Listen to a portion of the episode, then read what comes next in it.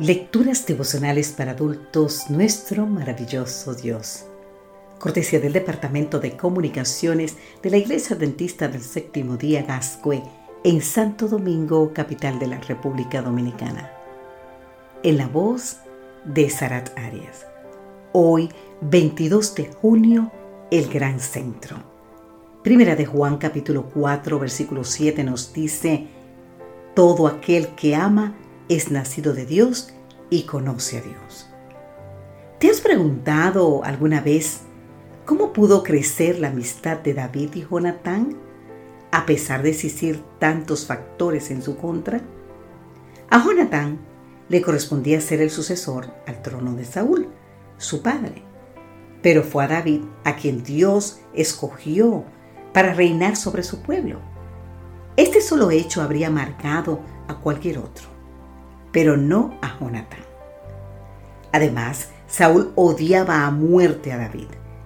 ¿No habría sido esta una buena razón para que Jonatán viera con buenos ojos que se eliminara a David y así tener despejado el camino al trono de su padre?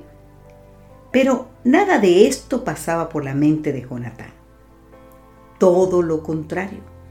Su aprecio hacia David llegó a ser tan noble que una vez mientras David huía de la ira de Saúl, Jonatán le dijo, no temas David, pues no te hallará la mano de Saúl, mi padre.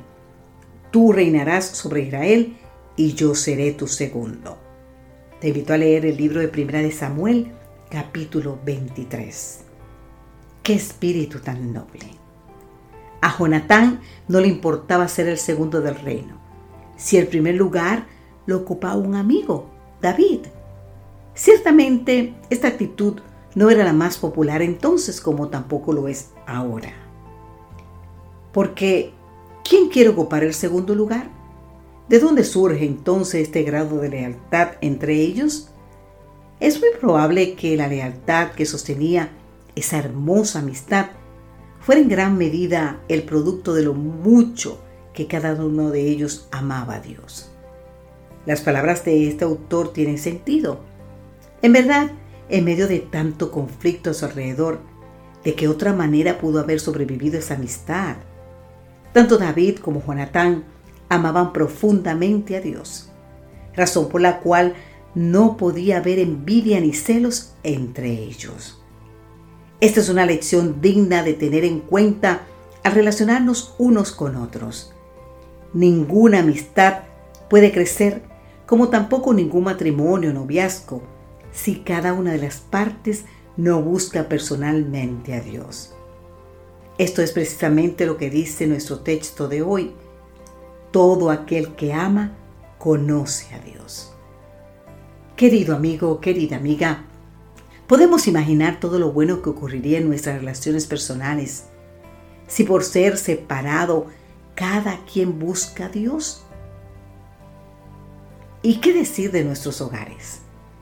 Demos a Cristo el lugar central y al acercarnos a Él nos estaremos acercando unos a otros. Bendice Padre Celestial a los seres que más quiero en esta vida. Que cada uno pueda buscarte por separado diariamente y así podamos encontrarnos en el gran centro, el Señor Jesucristo. Amén.